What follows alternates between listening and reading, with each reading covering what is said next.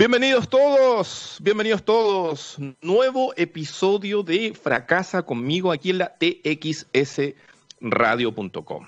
Este programa que se caracteriza por hablar de negocios que tienen alguna historia, una historia que tiene que ver con caídas, con vallas, que tiene que ver con superar situaciones que a lo mejor pueden ser contrarias.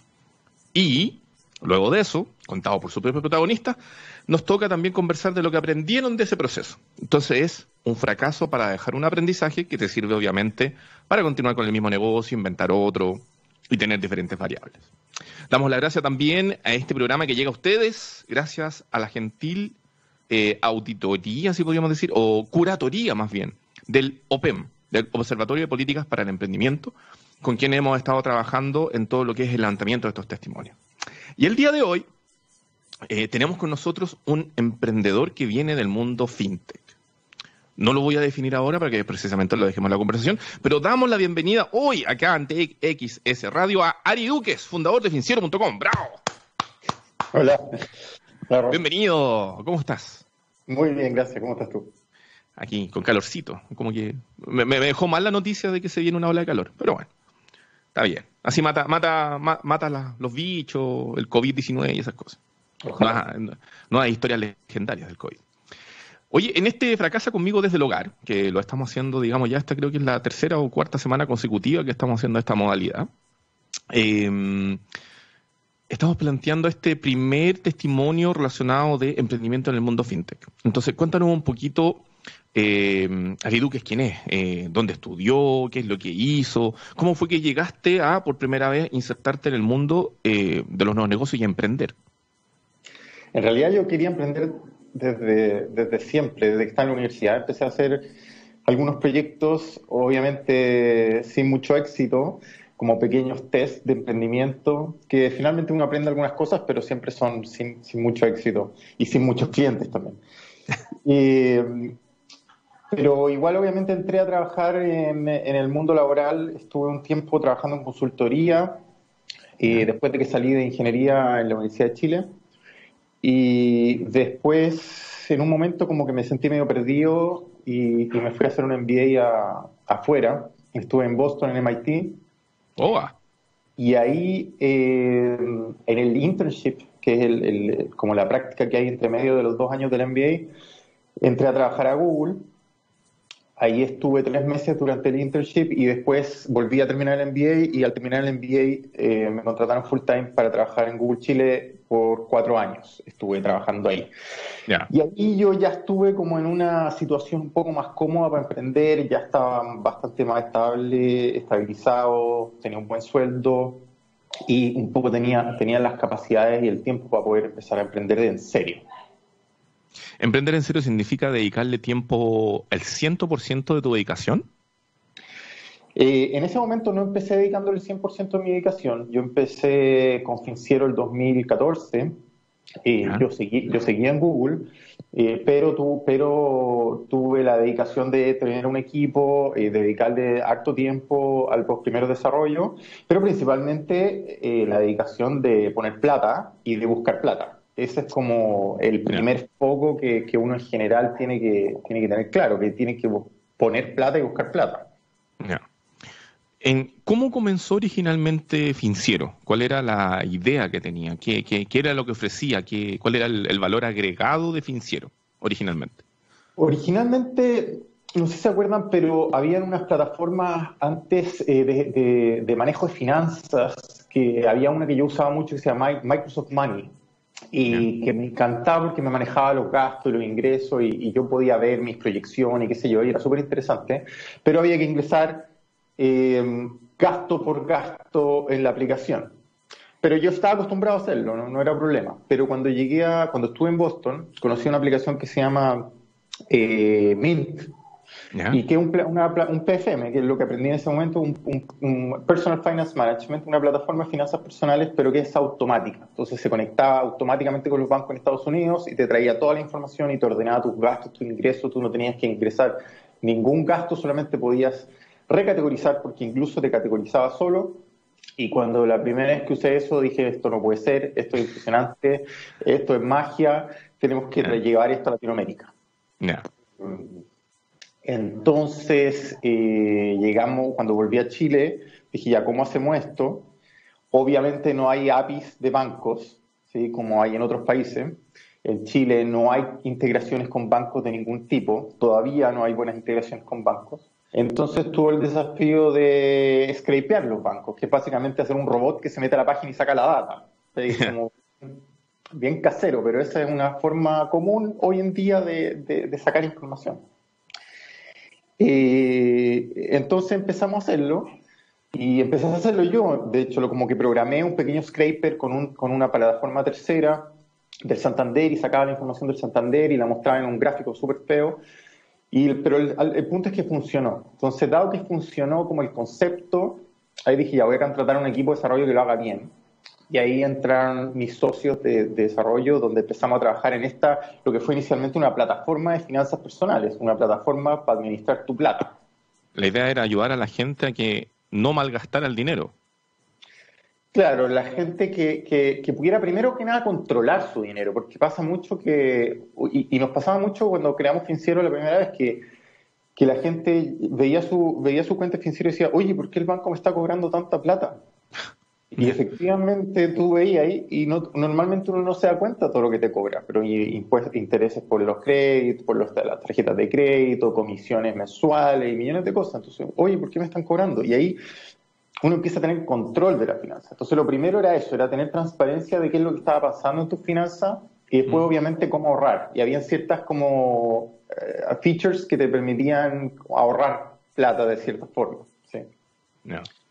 Ahora, eh, los que están de cierta manera eh, metidos en el mundo, en el ecosistema de emprendimiento, conocen de que Financiero se hizo relativamente conocido, se hizo famoso en nuestro país por ser una tarjeta de prepago digital. ¿En qué momento pasaste a hacer la transición, digamos, de hacer esta plataforma de em, monitoreo, administración, manejo de dinero de finanzas personales, a transformarte en una tarjeta digital prepago, la primera que existió en su momento en el país? Bueno, el, proyecto de finanzas personales es un proyecto que es muy lindo y que tiene una misión que, eh, es buena, digamos, para la sociedad, que te permite ayudar a controlar y manejar tu dinero pero lamentablemente es un mal modelo de negocio, porque es una plataforma gratuita y la gente, ni siquiera a la gente le gusta ver sus finanzas. Entonces ya era difícil que la gente se metiera, aunque sea gratis. Entonces cobrar ya era demasiado complicado. Entonces, este fue un emprendimiento que no tuvo modelo de negocio por mucho tiempo, hasta que yo me fui de Google. Cuando, cuando, yo me fui de Google, era, era indispensable encontrar un modelo de negocio, porque antes el modelo de negocio era mi sueldo, básicamente. Entonces, eh, ahora había que encontrar un modelo de negocio porque yo ya no tenía sueldo. Entonces empezamos en un proceso de brainstorming que fue bien intenso, donde agarramos a todo el equipo. Ahí yo creo que habremos sido unas cinco o seis personas. Espera, espera, pero eso, significa que Finciero, primera versión, Finciero 1, eh, ¿no cobraba por nada? ¿Era todo gratuito? ¿O habían cosas freemium? O, o, simplemente era existía ahí para ayudar? Fin era gratuito, existía ahí para ayudar. Eh, eh, intentamos eh, buscar ciertos modelos de negocio, por ejemplo, buscamos uno para pymes, para hacerle las finanzas a las pymes. intentamos una plataforma de estadísticas, de información para empresas. Intentamos una serie de cosas. Y, cuando yo me fui a Google fue, fue aún más intenso porque era, era indispensable. O sea, si no encontraba un modelo de negocio, financiero iba a morir, definitivamente. Entonces empezamos a tirar muchas, muchas ideas y debemos haber probado por lo menos ocho diferentes plataformas de modelos de negocio de cosas relacionadas con tus finanzas que podrían ayudar a la gente. Me acuerdo que la primera que, la primera que generó ingresos fue una que se llamó eh, Paga tu tarjeta, donde tú, donde tú venías, por ejemplo, ibas a comprar al extranjero con tu tarjeta de crédito y volvías a Chile y el banco te pasa la, deuda en dólares de la tarjeta de crédito, te la pasa a pesos. Y ese tipo de cambio uno no sabe lo que cuál es. Es completamente oculto. Eh, creo que si es que tú lo haces eh, proactivamente te lo, te lo, te lo indican ahí, pero, pero si no es como automático y uno no sabe cuántos dólares. Ya. Lo, lo que ocurre es que si tú haces un análisis de ese dólar es bastante caro y nosotros hicimos un scraping, más o menos con la misma tecnología que habíamos hecho en Financiero, y leímos los valores de los dólares que estaban usando todos los bancos. ¿Ya? Y, nosotros dijimos, En vez de que el banco te cobre, mejor compran nosotros los dólares y nosotros te pagamos tu tarjeta. Entonces lo que hacíamos era que nosotros le cobrábamos al cliente un dólar más barato, que nosotros conseguíamos con una casa de cambio, y nosotros íbamos a comprar dólares a la casa de cambio y después íbamos al banco a pagarle la tarjeta al usuario. En, dólares, con dólares. Entonces nosotros le pedíamos ahorrar al cliente un porcentaje sobre esa transformación de plata. Entonces cuando tú tenías una deuda de 5 mil dólares, ya era interesante usar para tu tarjeta. Y eso empezó a generar ingresos, pero era muy pequeño porque la diferencia que nosotros podíamos cobrar era, era muy baja dado que queríamos ser el, más bajo el, el dólar más bajo del mercado. Entonces era muy bajo. Pero eso fue la primera vez que entró plata a nuestra cuenta corriente, que fue como un hito importante. Mira. no, alcanzaba para nada, pero, pero, entró plata a la, cuenta corriente. Fue un hito, fue un hito. Entonces, ya, ok. Y de ahí pasar, digamos, a este, a este, a este otro producto, este otro servicio. Eh, estábamos que te juntaste con tu equipo a hacer un brainstorming, encontrar, digamos, una nueva metodología, una nueva forma de funcionar. ¿Cómo fue eso? Ya, eh, entonces el pago de tarjetas claramente era un modelo que no iba a ser sustentable porque, porque no era suficiente, el margen era muy bajo. Entonces dijimos, tenemos que seguir buscando. Y el siguiente modelo que buscábamos es una tarjeta virtual. Llegamos porque había muchos gamers, nosotros todos éramos gamers dentro del financiero, que sabíamos que no podíamos pagar Steam o, o PlayStation o otras cosas si no era con una tarjeta de crédito internacional. Y la mayoría de la gente que trabajaba conmigo y la mayoría de los jóvenes en Chile no tiene una tarjeta de crédito internacional. Por lo tanto, mm. dijimos, ¿qué pasa si creamos una tarjeta virtual internacional donde la gente pueda cargar y comprar en Steam, comprar en PlayStation, Y lo lanzamos así como uno más de los, de, los, de, los intentos. ¿sí? Y, y claramente eso fue diferente, porque se generó un market fit muy rápidamente y, se, expuso la demanda fuerte que había de tener un medio de pago que fuera internacional para todos. Ya. Y, ahí fue cuando nació la tarjeta virtual FinCET. ¿Y ahí tuviste, por ejemplo, respuestas de la gente así como rápidamente? Sí, la verdad que fue, fue bastante rápido la adopción de las personas. Me acuerdo que, que la primera semana estábamos demasiado felices porque logramos generar 40 tarjetas en un día, que era así como el hito impresionante. Nos fuimos todos a comer en un restaurante, no podíamos creer lo que habíamos generado 40 tarjetas en un día. Y, y, eso, eso era, era bastante increíble, porque para nosotros, una persona que recién está emprendiendo de verdad, como no, no conoce lo que es la atención al cliente, ¿sí? porque esas 40 personas, obviamente todos necesitaban ayuda, como usarla, qué sé yo. Eh, qué, hacer con la plata que llega, las comisiones que se cobran, los envíos de plata al extranjero. Entonces era, era, era fue un momento bien entretenido. 40 tarjetas en un día. Oye, mira, está bueno ese hito, marcarlo, de 40 tarjetas en un día en adelante. Oye, y el. Y, espérame. Entonces, cuando respondió la gente, ahí definitivamente dijeron, ok, vamos por un buen camino y después ya se lanzaron por ahí, digamos. Eh, fue como sí. de un testeo, ¿no? Sí, de ahí matamos todo. Matamos la plataforma de finanzas personales, matamos el pago de tu tarjeta, matamos todo y nos dedicamos 100% a la tarjeta virtual. Y, ahí el gran desafío de la tarjeta virtual siempre fue el, proveedor, porque en Chile nadie, era, nadie proveía el, servicio de la emisión de una tarjeta.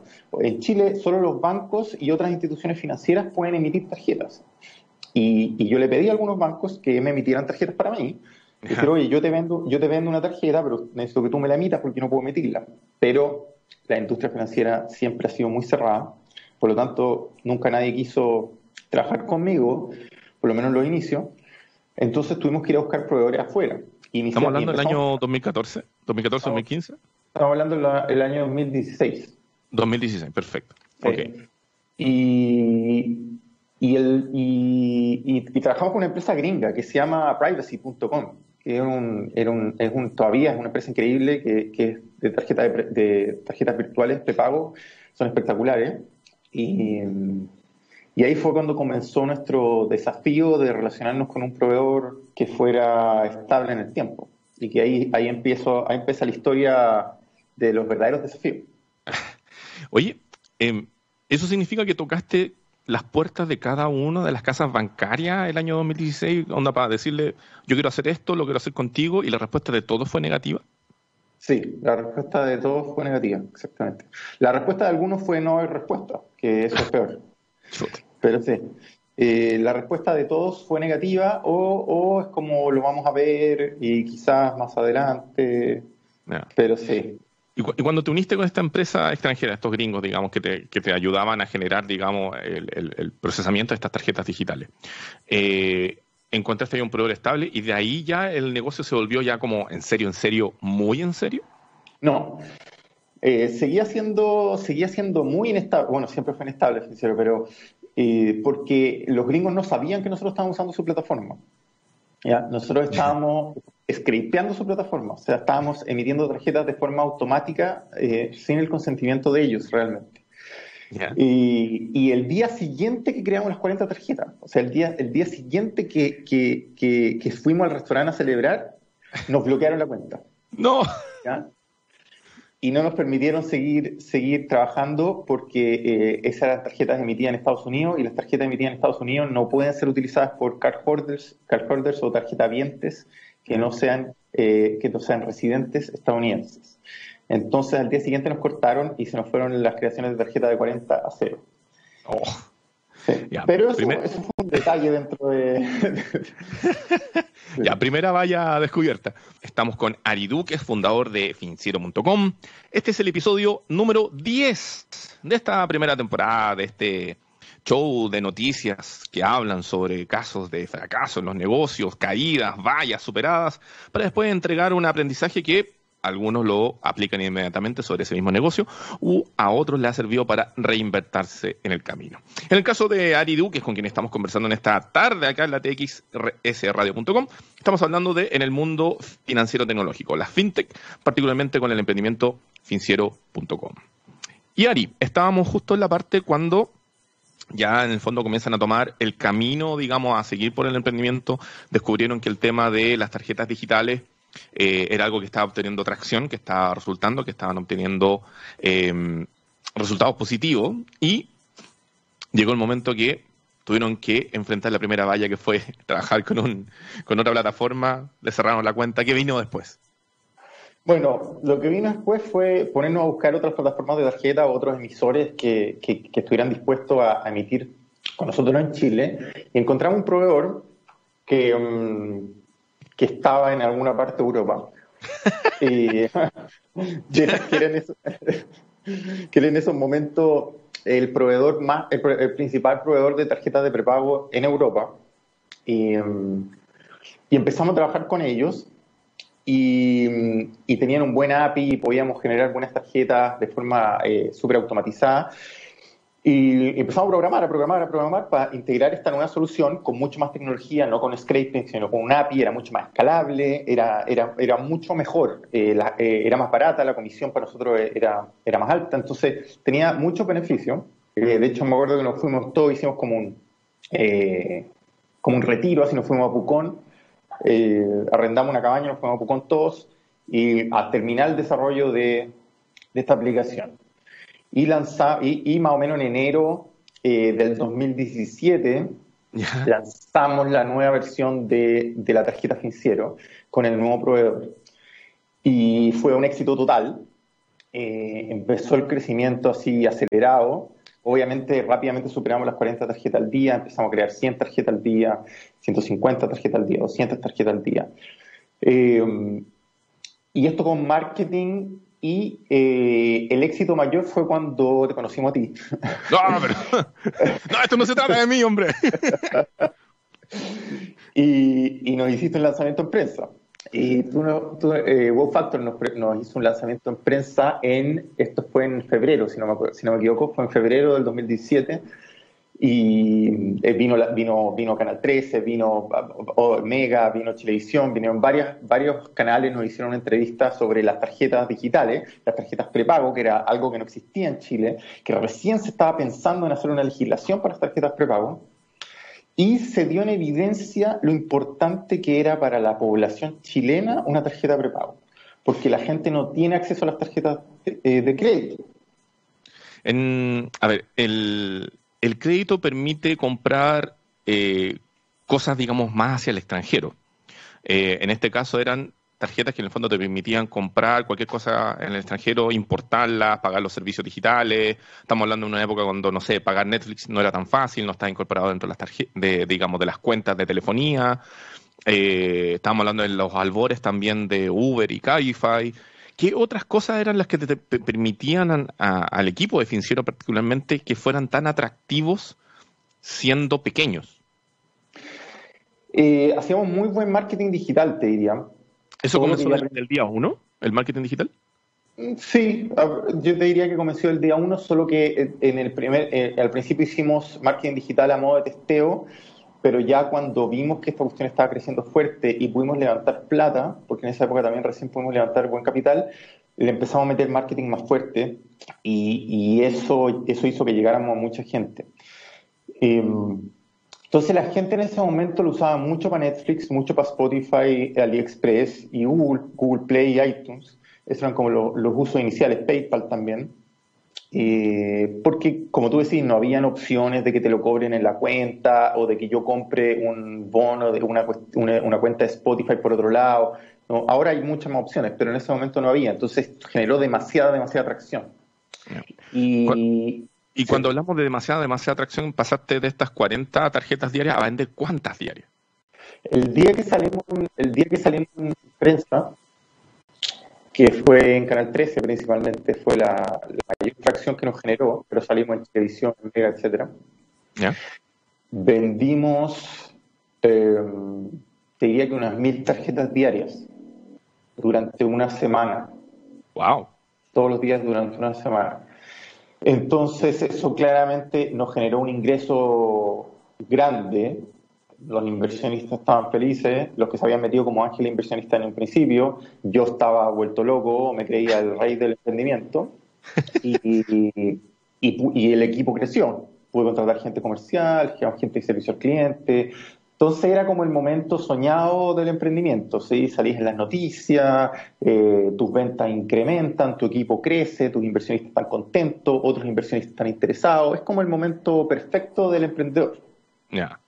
Y ese periodo de crecimiento, de bonanza, de, estar en la cúspide, digamos, de lo que estaba haciendo, ¿cuánto tiempo se expandió? ¿Cuánto duró esa, esa explosión de bonanza? Eh, eso te diría que partió en enero y duró hasta abril. Fue bien cortito. Abril, mayo, sí. Y, y, lo que ocurrió fue que fue que uno de estos días de locura, donde estaban vendiendo mil tarjetas al día, me llaman por teléfono, me llama alguien de Mastercard y me dice, oye Ari, eh, ustedes están emitiendo unas tarjetas prepago que son Mastercard. Eh, sí, nosotros estamos emitiendo unas tarjetas prepago que son Mastercard. Ah, pero es que ustedes no pueden emitir tarjetas de prepago o Mastercard. Y yo, ¿cómo no? Si estoy trabajando en un emisor, tengo un contrato, el emisor dice que puedo emitir en Chile, yo estoy emitiendo, el emisor tiene la relación con ustedes en Europa. Eh, no, es que tienes que venir a hablar con nosotros y con nuestro abogado. Yo chuta ya. Ya. Entonces, la semana siguiente voy, eh, converso con ellos y con, los abogados.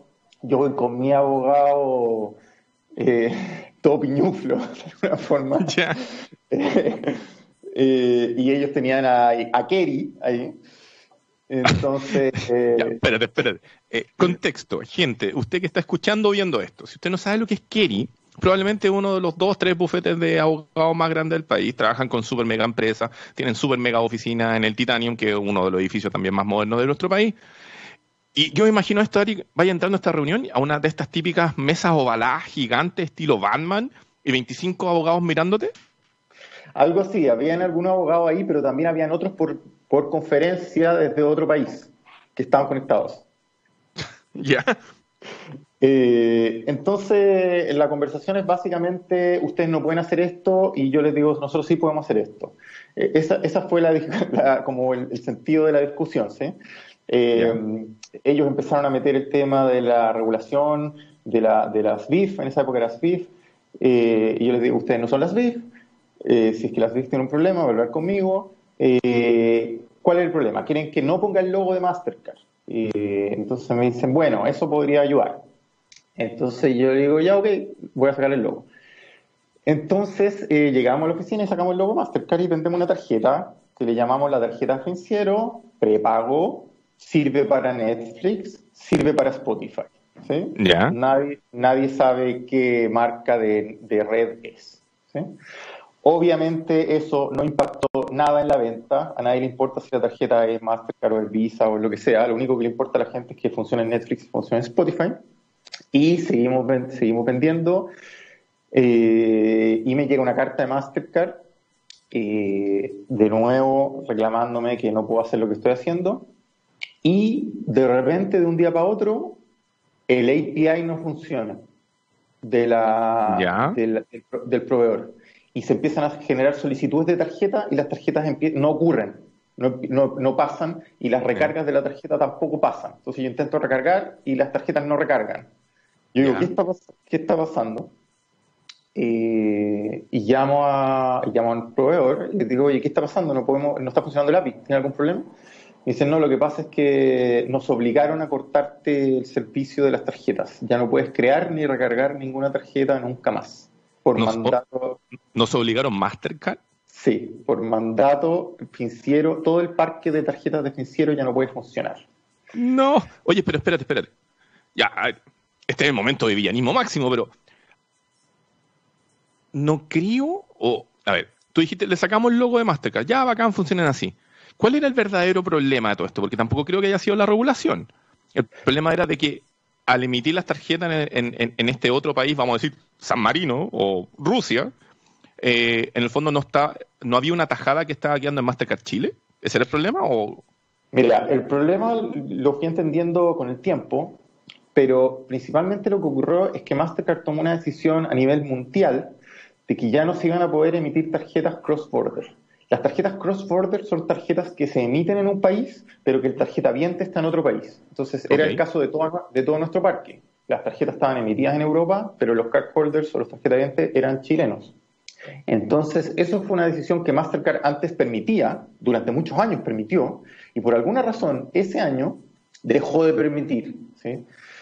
Eh, la razón por la cual se cambiaron las reglas eh, yo no sé bien por qué fueron, pero yo creo que fue porque el modelo de las tarjetas cross-border prepago se empezó a hacer demasiado popular no solo en Chile, sino también en otros países como en Colombia, en Perú y especialmente en países de Europa, donde se creaban muchas tarjetas en un país que era paraíso fiscal y se vendían en otro país eh, que no lo era. Entonces, yo creo que esa presión hizo que Mastercard cambiara las reglas del juego. Oye, pero, perdón que me salga un momento de la historia de financiero como tal, pero es que en, cuando uno viaja, de repente te toca ir a diferentes países a ese motivo, pero particularmente, por ejemplo, en Estados Unidos, tú hay un supermercado y ves, digamos, un, líder, que allá son los Walmart, tú entras a cualquier Walmart y encuentras una sección completa de tarjetas prepago donde incluso se ve Mastercard.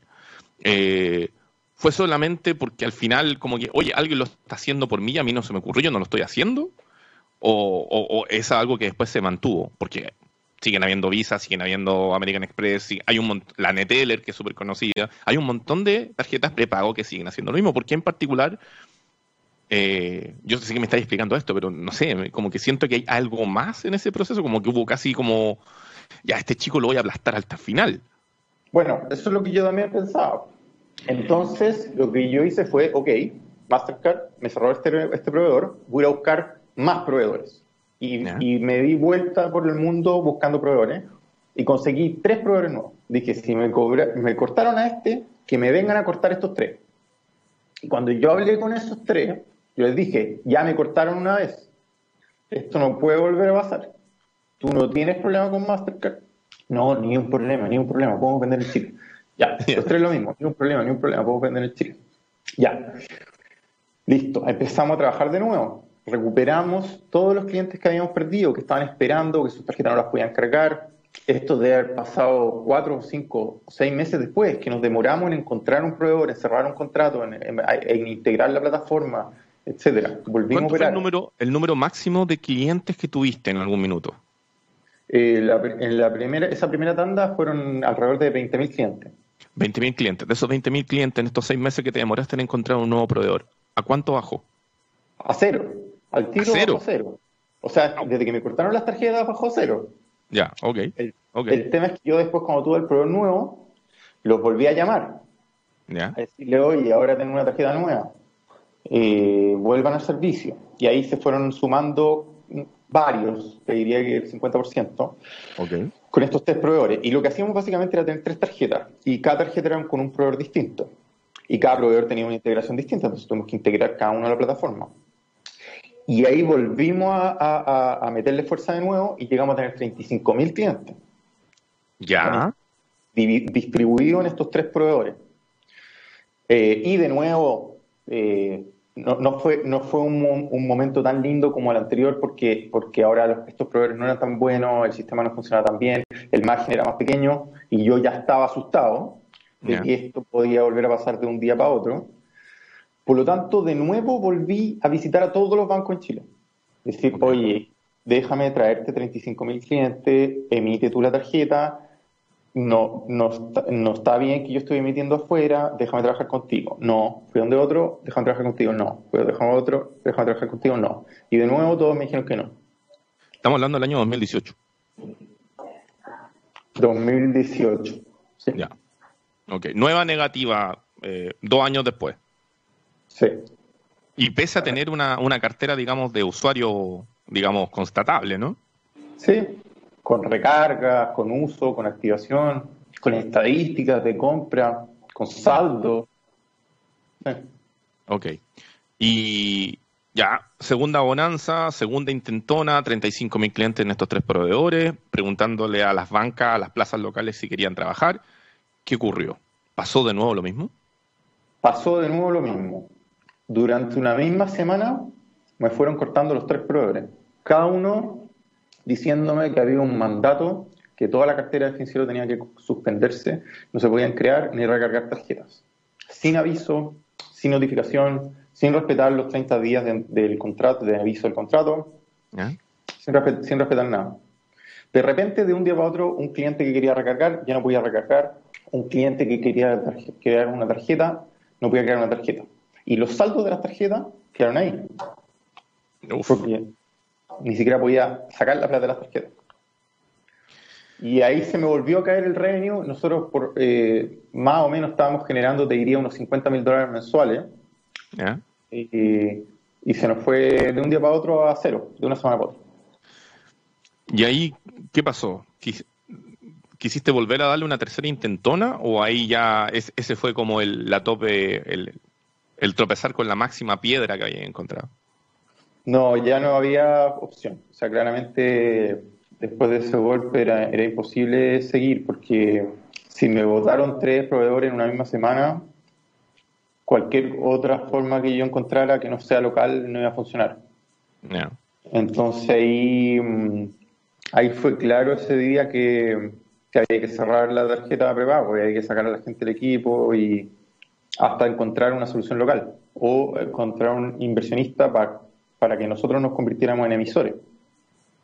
Eh, ser un emisor en este país significa tener obviamente un respaldo económico, por decirlo poco, importante. Significa tener eh, un millón de dólares disponible en caja, más todos los procedimientos de auditorías y de cumplimiento y de fraude que se, que se requieren, que no es barato. Y que mm, ante esa circunstancia, obviamente me imagino que tener un millón de dólares en caja, eh, entendiendo la circunstancia, no, no, era muy viable. ¿Qué fue lo que tuviste que hacer? O sea, efectivamente tuviste, empezamos a desvincular un poco a la gente, pero ¿qué pasó con el negocio? ¿Quedó ahí? ¿Tuviste que empezar a hablar con gente? ¿Qué? ¿Qué? ¿Qué? Sí. bueno, ahí, ahí el, problema principal eh, fue los fondos, porque porque los clientes quedaron con los fondos en las tarjetas y el banco no respondía. El banco no responde, no responde, eh, no devuelve la plata porque el banco piensa que está en Gibraltar, por decirte algo, eh, y tiene dólares en Gibraltar. Y yo tengo aquí una señora en Punta Arenas que quiere su 15 lucas. Eh, ¿Cómo le llega la plata de Gibraltar a esa señora? Yo siento que en Gibraltar hay 10 mil dólares o 20 mil dólares en saldos y esta señora quiere sus 15 lucas. Claro. Eh, entonces, lo que empezó a hacer es que yo tuve que empezar a pagar con plata mía, plata oh. mía y de financiero. Entonces, básicamente, mucha de la plata que nosotros habíamos ganado y, plata que teníamos, habíamos levantado los últimos inversionistas, tuvimos que empezar a distribuirla a nuestros tarjetavientes, como si hubieran sido sus saldos, pero en verdad eran nuestros saldos. Y sus saldos quedaron inmovilizados en los bancos durante meses, durante muchos, muchos meses. Hasta el día de hoy hay bancos que no devuelven plata, eh, que están en juicio, de hecho. Eh, hace, hace, hace, uno, hace un par de semanas me llegó una carta de unos abogados que estaban poniendo en juicio a uno de mis proveedores por todas las deudas que tenían con los tarjetavientes, eh, de los cuales algunos eran míos y algunos eran de otros clientes que ellos también tenían. Eh, ¿Y esas, cosas eventualmente van a tener una resolución o simplemente quedó ahí? Lo que pasa es que la mayoría del problema lo solucionamos con plata, como te digo, de financiero y plata mía personal. Eh, y ahora después con la historia que te conté, eh, o sea, que te voy a contar seguramente en el último bloque del tema de Copeuch, Copeuch también ayudó también a solucionar algunos problemas. Pero hay plata estancada de los clientes en los bancos todavía, que esa es plata que en realidad me le deben a financiero de alguna forma. Eh, y, pero yo no sé si esa plata alguna vez la vamos a ver. Y con todo esto, de, este de esta doble caída, digamos, impulsada obviamente por, por quien supervisa la emisión de esta tarjeta finalmente, que es Mastercard, eh, ¿Hubo un aprendizaje por medio en eso? ¿Hubo un, ¿Aprendiste algo en esa pasada? Yo creo que uno aprende varias cosas. Primero que la, industria financiera es muy difícil. O sea, es una industria que si tuviera que elegir no estaría en esa. Eh, no volvería a ser una fintech. Es una industria que tiene mucha demanda y tiene mucho margen, pero los actores que participan en esa industria son muy peligrosos y muy poderosos. Entonces, es una industria difícil. Eh, el segundo aprendizaje es que uno tiene que ser un poco más humilde también y ver las cosas que pueden funcionar mal. Y uno cuando, cuando como emprendedor, cuando le empieza a ir bien, cree que está haciendo todo bien, cree que siempre las cosas van a andar bien. Entonces, eh, siempre estas caídas yo creo que son buenas para traerte a la tierra y decirte, oye, eh, no lo estás haciendo tan bien como tú creías. Ah, eh, entonces yo te diría que esas cosas son, son importantes aprender. Lo otro también es, es, eh, si estás haciendo algo disruptivo, que es lo más entretenido, hay que tratar de hacerlo piola, mientras el mayor tiempo posible. Entonces uno como emprendedor tiene que luchar con este, con este deseo de, ser famoso o de salir en la prensa y de que la gente te conozca y de que tu emprendimiento es lo mejor, pero por el otro lado, si logras crecer a bajo perfil, es mucho mejor, porque te posicionas eh, para un potencial ataque de mejor manera. Oye, Ari, eh, mencionaste de que una sugerencia y un aprendizaje, aparte de, obviamente, hacer las cosas bien, de preocuparse del entorno, de como emprendedor estar más bien aterrizado, era también pasar piola, eh, de que si podía avanzar sin levantar tanto polvo, de cierta manera, que era positivo. Eh, no sé si te podía explayar un poquito sobre eso y, saber en el fondo la, la, resolución. Nosotros entendemos de que hubo un hito y que Finciero fue la primera finte comprada en nuestro país. Entonces, ¿qué pasó para llegar ahí? Eh, sí, bueno, respecto a ese tema, yo creo que yo creo que las empresas en general, los emprendimientos que mejor les ha ido, quizás han sido empresas que han crecido sin que uno realmente se ha dado cuenta el tamaño y el impacto que han tenido, porque no han hecho tanto show, quizás. Se han preocupado más de, hacer las cosas bien, de crecer, crecer, crecer, y de contactar a los potenciales partners correctos pero sin la necesidad de, hacer muchas farándulas. ¿eh? Yo creo que eso, eso es muy bueno en el emprendimiento y así uno se puede evitar eh, varios ataques que, podrían matarte. Como dedicarte a trabajar y de una vez que ya estáis como consolidado, ahí ya levantar la mano. Claro, ahora el tema de la prensa es difícil porque el tema de la prensa trae muchos clientes, entonces hay que saber cómo hacer prensa también. Y ahí yo creo que la agencia de comunicaciones con los que uno trabaje tiene que ayudarte a cómo hacer prensa sin que eh, te ataquen de alguna forma, pero es, difícil. Entonces, lo que, lo que pasó después de todo esto fue que eh, yo me, seguí buscando eh, emisores locales, partners, para poder emitir la tarjeta de nuevo, pero localmente, y de nuevamente nadie, nadie quiso hacerlo.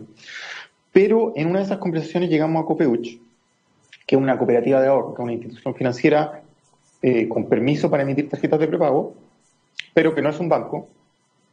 Y eh, a ellos les encantó el proyecto de financiero, les gustó mucho la experiencia y el conocimiento que habíamos, eh, que habíamos levantado durante este tiempo y querían lanzar una tarjeta prepago Copy Lo tenían en su planificación, pero no lo habían hecho todavía, entonces decidieron comprar Finciero. Y compraron los activos de Finciero. ¿Qué significa eso? Que no compraron las deudas y que, y que tampoco compraron la empresa como tal, sino que compraron los activos de Finciero. Entonces, todo el desarrollo tecnológico, eh, toda la base de datos de clientes, eh, todo el know-how, y se agarraron una parte del equipo y la metieron dentro de Copeuch, incluyéndome a mí, eh, con eh, metas de hitos hacia adelante. Entonces hicieron una compra inicial de activos más hitos anuales, entre más o menos, o semestrales, de objetivos de, comerciales. Y eso para nosotros fue de alguna forma la salvación, lo que, me, lo que me permitió a mí personalmente salir de las deudas que tenía por haber hecho todos los pagos a las tarjetas, a los tarjetavientes, etcétera, y, y no solo a ello. Piensa los pagos que hay que hacer cuando uno cierra una empresa, es todas las liquidaciones de sueldo, que uno obviamente en el emprendimiento no provisiona. Eh, y, muchos proveedores que, de un día para otro tu ingreso, de, tu, ingreso termina, pero tú igual tienes que pagarle a los proveedores. Entonces, eh, de un poco la, venta de, de Financiero me hizo de alguna forma salir de, este, este problema y, un poco volver a estabilizarme como persona y como profesional de alguna forma. Y también para cerrar un ciclo, ¿sí? O sea, decir ya, esto fue una empresa que tuvo un éxito, tuvo una subida muy alta, tuvo una caída muy rápida, eh, pero se cierra el ciclo de alguna forma. Y ahí, bueno, me imagino que fue importante en todo este proceso, digamos, de cierre de la compra de financiero por parte de Copeuch, para poder, digamos, terminar de cerrar la puerta completamente a lo que fue esa etapa, ¿no? Tanto lo que, eh, no sé si que, quedaron algunos clientes ahí medios pendientes, medio enojados, terminar de cerrar esa puerta, borrón y cuenta nueva. Sí, Copeuch nos ha ayudado a, cerrar eh, todos los temas pendientes que, hemos tenido. Eh, pero por suerte, por suerte salió, al final salió todo bien. Y nosotros estamos trabajando en Copeuch desde fines del año pasado más o menos, implementando la tarjeta financiero en Copeuch y por eso lanzamos la tarjeta Dale Copeuch, que es una tarjeta prepago virtual para compras internacionales, eh, que es muy similar, si en la página web de la tarjeta Dale es muy parecida a como era la, la página de financiero. Y básicamente estamos implementando estrategias similares para poder hacer crecer la cartera de Copeuch y ya tenemos 40.000, esta semana llegamos a los 40.000 clientes. Oye, y el, tal vez las grandes diferencias de, de Finciero a Dale, más allá de quién está detrás, digamos, como del soporte, es que Chile ha ido cambiando y ahora el escenario es más competitivo. Tenemos la tarjeta Match, que en algún minuto se transformó como en la única del mercado en ser ofrecida, digamos, como prepago. Eh, está Ripley, está y eh, está la, hay una tarjeta también del Santander. ¿Cómo, cómo está ese escenario? Porque Chile cambió, la banca aparentemente está cambiando a poco también. Eh, ¿Cómo lo veis tú? Mira, yo al principio le tenía más miedo a la competencia de lo que le tengo ahora. Creo que con el emprendimiento he ido aprendiendo que la competencia no es tan, no es tan complicada, no es tan terrible, porque la, la, demanda es grande y el mercado es grande y la competencia hace bien y cada competidor comunica sus cosas de una forma y llega a un público específico. Nosotros eh, no hemos dejado de vender eh, la misma cantidad de tarjetas que vendíamos cuando lanzamos recién, o sea, eh, desde que partió Dale Copeuch hasta ahora, que salieron varias tarjetas más, seguimos vendiendo igual de bien que siempre. Eh, entonces, y no creo que eso signifique que el otro lo está haciendo mal. Yo creo que cada uno está haciéndolo bien en su lugar y está llegando a la gente que tiene que llegar, pero en general, eh, en general han dado bien. Ahora, obviamente que la competencia hace que uno tiene que bajar los precios y, es más complicado, pero al final es mejor para el, para el usuario. Entonces, yo veo bien a la competencia eh, eh, hoy en día. obviamente cuando uno es emprendedor y tiene un producto y de repente aparece Match, que es gratis, y a mí me bloquean completamente, yo los quiero matar. Pero, pero ahora estoy en una situación distinta. Oye, nos está comenzando a pillar el tiempo, entonces en un programa que cerró sus puertas hace poquito, Innova Rock, su último programa se emitió el día sábado, Leo Meyer siempre les decía a los invitados, les decía, 30 segundos para un último pitch de mensaje a las personas que nos están escuchando. Vamos a rendirle honores a, a Innova Rock y un mensaje, Ari, a la gente que nos está escuchando, nos está viendo respecto a tu experiencia. Bueno, principalmente yo creo que los que quieran emprender, que, tienen que entender que el emprendimiento no es fácil, que el emprendimiento no es rápido, el emprendimiento es difícil, es lento, toma mucha dedicación, eh, uno la mayoría de las veces fracasa, de 10 intentos que hagan, uno va a funcionar. Siempre, en general, en financiero era así. Intentábamos tres, 10 cosas y una como que más o menos funcionaba y después sobre esa eh, explorábamos más y de 10 exploraciones, una funcionaba mejor. Entonces, eh, eh, lo normal es que el, que el, emprendimiento funcione mal. Entonces, y, y, para uno también, uno no es especial. Uno cree muchas veces que uno es especial, que, ah, no, a mí sí me va a funcionar perfecto, yo sí voy a ser el próximo Mark Zuckerberg. Pero la verdad es que no, somos todos iguales, o sea, todos tenemos capacidades, todos tenemos ganas, todos tenemos motivación y todos cometemos errores. Entonces, hay que intentar nomás hasta que salga. Entonces, de 10 intentos va a salir una. Hay que, y, por eso creo que eh, lo importante para empezar a emprender es entender eso, que necesita paciencia y dedicación total. O sea, yo desde que me fui a Google, el proyecto era un juego. Cuando me fui a Google, se convirtió en un negocio de verdad. O sea, un negocio no es un negocio hasta que no gana plata y le pagas el sueldo a la gente. Ahí se convierte en un negocio. Em, así que eso, mucha fuerza y ánimo y, y si, y si, si hay fracaso en el camino hay que seguir adelante. Y probablemente yo seguiré adelante en un, en un tiempo más. Oye, Ari Duques, muchas gracias por haber estado con nosotros en este décimo episodio de Fracasa conmigo aquí en la TX sradio.com. Creo que ha sido súper eh, entretenido y lúdico a la vez haber conversado un poco de esta ruta de Finciero. Así que la mejor de la suerte ahí con Copeuch, particularmente con la tarjeta Dale, que ojalá puedan seguir ahí avanzando y entregando variedad, digamos, de servicios eh, digitales, particularmente en nuestra banca. Y para ustedes, chiquillos, bueno, eh, este fue el décimo episodio, eh, acá a través de la txsradio.com, con la curatoría del Observatorio de Políticas para el Emprendimiento y Wow Factor, Agencia de Comunicación para los Nuevos Negocios. Nos vemos el próximo martes de 2 a 3 de la tarde. Esto fue Fracasa conmigo.